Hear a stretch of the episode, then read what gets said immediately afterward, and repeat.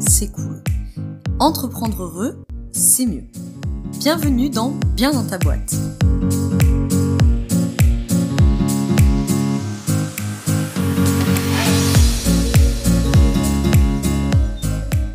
Alors, je me suis dit que c'était pas mal pour euh, commencer avec ce premier vrai épisode comme sujet que la peur de se lancer. La peur de se lancer, les freins qu'on peut ressentir avant de se lancer dans un grand projet. Que tu te lances dans l'entrepreneuriat, dans une compétition sportive, dans la création d'une asso, dans la préparation d'une exposition, peu importe en fait, on passe tous par le moment de considération, la décision de se lancer dans le projet et les tonnes de doutes, d'angoisses et de questions qui débarquent en même temps. Et si ça marchait pas? Et si je suis pas assez douée? Et si ça intéresse personne? Et si je perds mon argent? Et si je perds mon temps? Alors, pour cet épisode, je te propose de te parler des peurs récurrentes que j'ai identifiées comme étant des freins à démarrer un projet soit parce que je les ai moi-même vécues, soit parce que je les ai rencontrés chez des collègues, dans des témoignages ou dans des interviews. Ce que euh, j'aimerais, c'est qu'on puisse aborder les peurs que j'ai identifiées, que je te parle de mon expérience par rapport à elles, et bien sûr que tu me donnes ton avis. Peut-être que tu aurais identifié d'autres peurs que celles dont je vais te parler ici, euh, que tu me partages ton expérience par rapport à tout ça, et pour ça, je te rappelle, si tu n'as pas écouté euh, le premier épisode, enfin l'épisode 0, qu'il y a un groupe Facebook qui est dédié à ces partages, qui s'appelle de manière très originale Bien dans ta boîte, le groupe privé. Et si t'es pas vraiment branché Facebook, on se retrouve sur Instagram. Alors, la première des peurs que je voulais aborder, c'est celle de ne pas y arriver, de se planter, la peur de pas être à la hauteur. Personnellement, c'est celle qui a été la plus difficile pour moi à surmonter. Euh, ce problème de légitimité, il pourrait faire, et il fera d'ailleurs sûrement le sujet d'un épisode à part entière, avec ce fameux et tant aimé syndrome de l'imposteur. Mais pour aujourd'hui, je ne pouvais pas ne pas aborder cette peur qui est quand même souvent présente. Alors je sais pas toi quelle est ton expérience avec ce sujet, mais pour moi ça a été vraiment une grosse épine dans le pied euh, en démarrant. Ça l'est d'ailleurs encore parfois aujourd'hui. Mon parcours entrepreneurial, il a euh, commencé avec TVG, comme je te disais dans l'épisode 0, et, euh, et j'étais vraiment pas bien convaincue à ce moment-là de mes capacités à le faire. Pour te contextualiser l'anecdote, j'étais euh, quand j'ai eu la première idée, l'ébauche d'idée de Santé VG, parce que évidemment l'idée elle a beaucoup évolué en deux ans et elle continue d'évoluer d'ailleurs. Quand j'ai eu cette première idée, j'en ai parlé à mon papa. J'ai la chance d'avoir des parents qui ont été entrepreneurs et qui m'accompagnent maintenant dans mon cheminement entrepreneurial. Et euh, c'est vraiment, euh, je trouve, euh, une richesse incroyable quand on entreprend, d'avoir la chance d'être entouré par des entrepreneurs ou d'anciens entrepreneurs. Bref, et du coup voilà, mon papa est une grande référence pour moi dans l'entrepreneuriat, il m'aide beaucoup, il me conseille beaucoup, et je me remets souvent à lui pour lui demander conseil, pour lui poser des questions, pour discuter, pour avoir son retour, bon, donc voilà, j'ai cette euh, première euh, idée et donc je suis dans euh, mon petit appartement d'étudiante à l'époque, sur mon petit balcon, mais j'avais un balcon quand même. Hein. Et voilà, j'ai au téléphone et je lui explique mon truc, voilà papa, j'ai eu cette idée, je pense qu'il y a un besoin et tout. Il m'a fait ses retours, on a discuté, on a argumenté, etc. Et à la fin de la discussion, il y a un blanc et puis je lui dis papa, et comment je fais? Comment je fais si ça marche pas? Et si ça marche pas? Et si personne n'en veut? Et est-ce que je vais être compétente, etc. Et en fait, il m'a répondu avec une simplicité qui m'a décontenancé, qui ne tente rien n'a rien. Et en fait, bah, c'était tellement simple et évident comme réponse. Bah, je l'ai écouté, je me suis lancée et j'ai tenté. Et je crois que c'est vraiment un point super important quand on veut entreprendre un grand projet, c'est tout bêtement de faire, de tenter, d'agir. Déjà parce qu'on a souvent l'impression de sauter du haut d'une falaise alors qu'en vérité on saute du haut du trottoir. et aussi parce que en faisant, bah, on prend confiance on apprend son taf, on acquiert des compétences, de l'expérience, parce que euh, tu peux te sentir illégitime sur tes compétences en tant que telles, mais tu peux aussi te sentir illégitime sur ta capacité à gérer tes clients, par exemple. Et en se lançant, en faisant, on acquiert ce genre d'expérience, gérer ses clients, gérer les impayés, tout ça.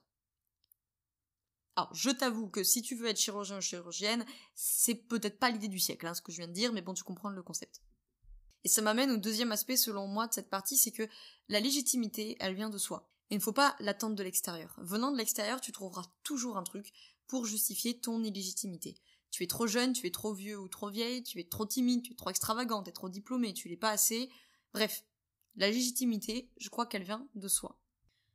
La deuxième peur, euh, c'est la peur financière. De perdre de l'argent, de pas pouvoir se verser un salaire, de pas pouvoir payer son loyer. Et évidemment, elle se comprend. Surtout si euh, t'as pas beaucoup d'argent de côté quand tu te lances, si t'as pas quelqu'un pour t'épauler, ou si t'as pas fait une levée de fonds de 3 millions. Alors sur cette peur-là, moi j'ai pas énormément d'expérience à partager. Disons que c'est plus une peur que j'ai maintenant que je suis lancée plutôt qu'une peur qui m'a freiné à me lancer. Tout simplement parce que moi quand je me suis lancée, j'étais encore aux études et avec un premier business model qui me coûtait quasiment rien.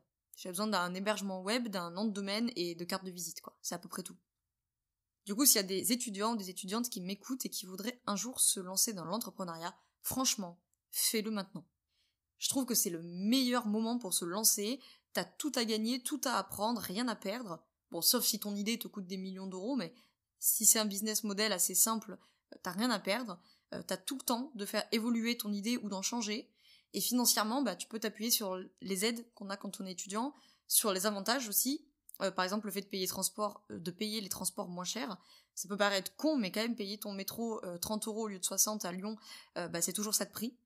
pouvoir emprunter aussi à la bibliothèque. en tout cas, nous, à Lyon, la bibliothèque municipale, c'est pas quand t'es étudiant. Quand t'es non imposable, c'est zéro. mais si t'es étudiant, il y a des chances que tu sois non imposable. Il faut que tu vas avec tes parents pour la déclaration, etc. voilà. Mais même si t'es étudiant, je veux pas dire de bêtises, mais il me semble que à Lyon, c'est 15 euros par an la carte culture. Donc euh, ça reste euh, potentiellement accessible pour toi. Et, euh, avec ça, tu as accès à plein de plans culturels et surtout accès à toutes les bibliothèques municipales de Lyon et tu peux emprunter tous les bouquins que tu veux. Et du coup, tu peux te former gratos. Moi, j'emprunte des tonnes de livres sur des sujets sur lesquels j'ai pas été formée dans mes études et ça me permet de découvrir plein de choses et ça pour peanuts ou pour pas beaucoup. Bon, et pour ceux qui sont pas étudiants, euh, je crois que si je devais, ou quand je devrais recommencer une entreprise maintenant que je suis plus étudiante, je miserais sur un business model eh ben, qui peut m'alimenter rapidement, euh, quitte à ce qu'il ne soit pas le business model final. Ou alors vous avez peut-être déjà bien rodé euh, votre plan et ça peut le faire quoi. Mais bon, c'est vrai que c'est une question qu'on a, a tout le temps. Est-ce que le business model est rentable, etc. Moi, j'ai cette question-là avec son TVG. J'ai la particularité d'être un profil slasher et que mon activité marketing peut me rémunérer plus vite. Mais euh, c'est vrai que TVG, à la base, était pensé avec un système, avec un business model, pardon, qui euh, pouvait pas m'alimenter rapidement. Et donc, tant que j'étais étudiante, ça m'allait bien parce que mon objectif, c'était pas de faire énormément de chiffre d'affaires. Je voulais juste euh, apprendre, tester, lancer le truc. mais bien évidemment, comme toi, comme tout le monde, bah, on a tous besoin, un minimum d'argent pour payer notre loyer, notre bouffe, nos charges, etc. Et du coup, c'est aussi pour ça que Santé VG euh, est en plein pivot, euh, bah, parce que tout simplement, euh, il faut bien que je survive un peu jusqu'ici. Et du coup, c'est vrai que je trouve que c'est pas toujours simple quand on, lance une activité de trouver le bon équilibre entre le business model rentable rapidement, si il y a besoin que ce soit rapide, parce que peut-être que t'as pas besoin que ce soit rapide, et le business model entre guillemets idéal, c'est-à-dire celui qu'on veut, etc. Alors des fois t'as de la chance et c'est le même, et là c'est parfait. Euh, des fois, c'est pas le même, et puis il bah, va falloir faire un compromis quelque part. Après, euh, peut-être que t'as un peu de temps, parce que euh, peut-être que tu touches le chômage, ou j'en sais rien. Moi, je l'ai pas, parce que j'ai pas travaillé dans des boîtes avant, et du coup, enfin, pas assez, et en tout cas, j'ai pas cotisé pour ça, et, donc, c'est normal, j'y ai pas le droit. Et donc, il fallait bien que, enfin, il faut bien que mon business model soit quand même un minimum rentable. Donc, personnellement, c'est plus une peur que j'ai maintenant, euh, qu'au moment où je me suis lancée, parce que moi j'étais dans des conditions particulières. Mais euh, si toi t'es pas dans ces conditions, c'est-à-dire si t'as pas le chomage, ou euh, si t'es pas étudiant, ou si t'as pas énormément d'argent de côté, etc. Et eh ben, bien entendu que ça peut être une peur qui, qui, devienne un frein au lancement de ton projet. La troisième peur dont je vais te parler, c'est celle du regard des autres. Alors là aussi, perso, j'ai pas trop expérimenté cette peur-là de manière très développée. En fait, c'est quelque chose dont j'entends évidemment parler chez d'autres entrepreneurs. Que vont penser les gens de mon idée? Qu'est-ce qu'ils vont dire si je me plante? Tout ça. C'est vrai que c'est pas la peur avec laquelle moi je suis, euh, à laquelle je suis la plus sensible. Mais dis-moi, toi, sur le groupe Facebook ou sur Instagram, si t'as une expérience de ça, je pense que ça aidera tout le monde. C'est vrai que c'est facile à dire que ce que pensent les autres, on s'en fout. Parce que, bien que je pense que ce soit vrai, évidemment que quand on est sensible au regard des autres, il suffit pas de se dire ça pour s'en débarrasser. Sinon, on n'aurait plus de travail, nous, en tant que coach. Mais en tout cas, c'est vrai qu'il faut garder à l'esprit qu'on ne peut pas plaire à tout le monde. Donc, de toute façon, quoi que tu fasses, tu auras des gens qui seront pas d'accord, qui seront pas enthousiastes, qui seront sceptiques. Tout choix implique des contestations. L'essentiel, c'est surtout de ne pas se bloquer avec ça. Il faut se lancer et il faut faire, en ayant à l'esprit que de toute manière, euh, il y aura des gens pas contents. Et en vérité, s'ils ils sont euh, pas contents, pas à l'aise, etc. avec ton idée, en fait, ça les regarde eux et ça ne te regarde pas toi. Après, quand je dis ça, ça veut pas dire qu'il faut pas écouter les critiques des gens. Hein. Je dis juste qu'il faut savoir faire la part entre les critiques constructives et ce que eux sont en train de projeter et de jouer euh, sur ta boîte et qui n'a rien à voir avec ta boîte. Voilà pour les peurs principales que j'ai notées. Euh, hésite pas à me dire euh, déjà si toi tu trouves qu'il y en a d'autres et surtout avec lesquelles tu sens que tu as été le plus plus inquiet justement. peut-être que c'est les trois, peut-être que ça en est aucune, peut-être plus l'une que l'autre. Moi, comme je te disais, ça a été principalement la première euh, pour me lancer qui m'a bloqué, des fois encore un peu aujourd'hui, mais euh, c'est un peu le fameux syndrome de l'imposteur qui s'est quand même atténué avec le temps, mais qui est toujours là et je sais pas si si on peut en arriver complètement à bout. Pareil, si t'es un entrepreneur euh, ou une entrepreneur et que t'estimes en être venu complètement à bout, viens nous le dire, ça va beaucoup nous aider, je pense. L'argent, c'est quelque chose qui peut me poser problème aujourd'hui, qui m'inquiète, etc., mais qui n'a pas été un frein pour me lancer comme je t'ai dit, parce que j'étais dans un contexte un peu particulier. Et le regard des autres, moi personnellement, c'est vraiment pas quelque chose qui m'a qui m'a posé problème. Et ça serait super intéressant de voir un peu qui est inquiet pourquoi en fait. Euh, j'imagine qu'il y a des gens qui doivent être très. Euh, par exemple, si tu démarres avec un business model qui peut être rentable très très vite, très probablement que euh, pour toi la deuxième peur qui est celle de manquer financièrement, elle doit pas trop te, poser problème. Mais peut-être que le regard des autres, par contre, ça te pèse beaucoup. Alors ceci dit, j'ai quand même une, dernière peur entre guillemets dont je voulais te parler, qui est en fait plus une réflexion à vote. En fait, je me rappelle qu'un jour, encore une fois, je discutais avec mon père. J'étais inquiète sur mon entrepreneuriat, etc. Et euh, j'étais déjà lancée, mais pas depuis longtemps. Et je lui parle de mes doutes, de mes euh, et si ça marche pas, tout ça. Et il m'a répondu T'as peur d'échouer ou t'as peur de réussir? Et je te jure, ça m'a scotché quoi. Je crois qu'il avait vraiment tapé juste, au moins pour moi en tout cas, parce que je crois que j'ai plutôt une bonne relation avec l'échec je considère que tout sert, tout apprend, euh, que le vrai échec, c'est celui de, c'est de ne pas en tirer de leçons, que de toute façon tout le monde échoue, surtout les entrepreneurs. Je lis un livre passionnant derrière là-dessus, il faudra que je t'en parle. Bref, mais il est vrai que dans mon cas, je me suis dit, mais merde, est-ce que finalement, t'as pas peur de réussir? Au sens, tu me diras si tu l'as vécu. Tu sais, quand tu te lances, au début, t'es pris par plein de trucs.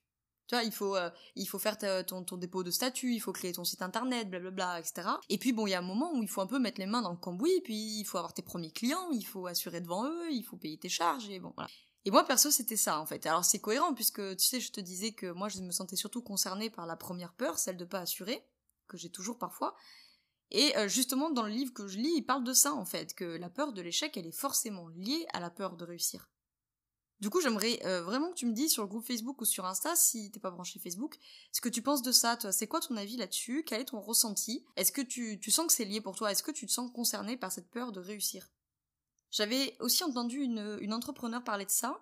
Euh, alors, je serais plus euh, te dire où est-ce que c'était. Il me semble que c'était une vidéo euh, YouTube ou un podcast. C'était, c'était il y a un moment, c'était plutôt au début que je me suis lancée il y a deux ans. Il va y avoir deux ans. Et justement, elle parlait de ça en fait, que souvent chez les entrepreneurs, ils ont, on a une plutôt bonne relation à l'échec.